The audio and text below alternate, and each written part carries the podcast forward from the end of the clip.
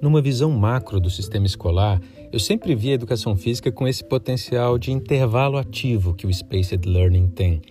Um momento que parece free time, mas na real não é for free, e sim intencional.